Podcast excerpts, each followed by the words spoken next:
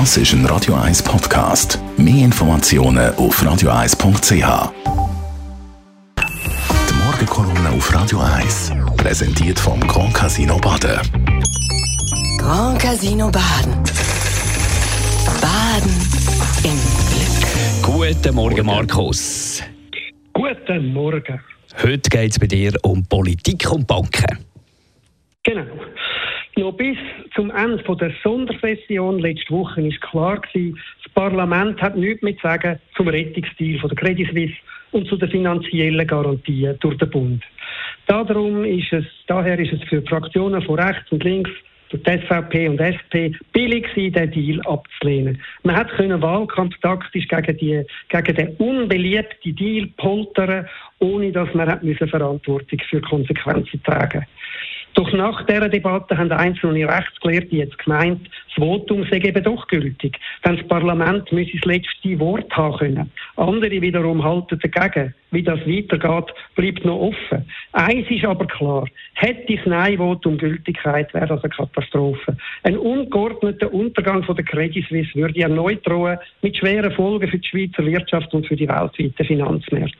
Es ist richtig gewesen, dass das Parlament zum jetzigen Zeitpunkt nicht zu dem Deal hat können mitbestimmen inhaltlich. Es ist auch richtig, weil eine Reihe von diesen Lösungsvorschlägen, die da debattiert worden sind, mehr als nur unausgegoren sind. Sie hätten die Lage noch verschlimmert. Aber wird das einer Demokratie gerecht, dass das Parlament zu derart wichtigen Entscheidungen nichts mehr zu sagen hat? Ich meine, im jetzigen Zeitpunkt und unter diesen Umständen ja. Gerade wenn Entscheid von grosser Tragweite anstehen und keine Zeit bleibt, muss eine demokratisch gewählte Regierung Verantwortung übernehmen können und rasch und auch rechtsgültig entscheiden. Das gilt immer, wenn eine Katastrophe und ein Konflikt droht oder wie im Fall von Covid eine gefährliche Pandemie.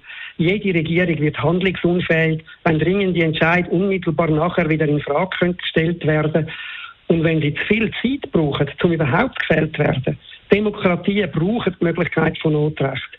Wer allerdings Macht hat und Notrecht anwendet, der muss in einer Demokratie auch vor Parlament und Öffentlichkeit Rechenschaft ablegen und Verantwortung übernehmen am Schluss. Insofern ist die Sondersession von letzter Woche alles andere als überflüssig gewesen.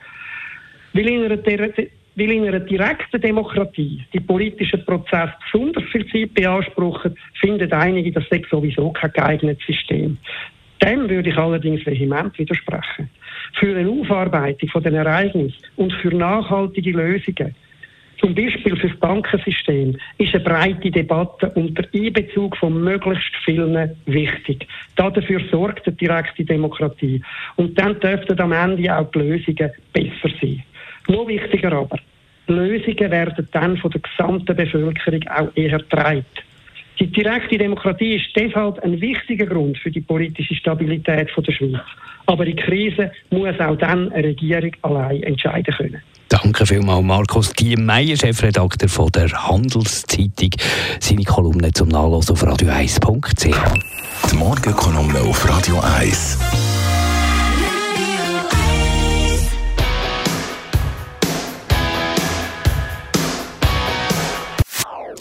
Das ist ein Radio 1 Podcast. Mehr Informationen auf radio1.ch.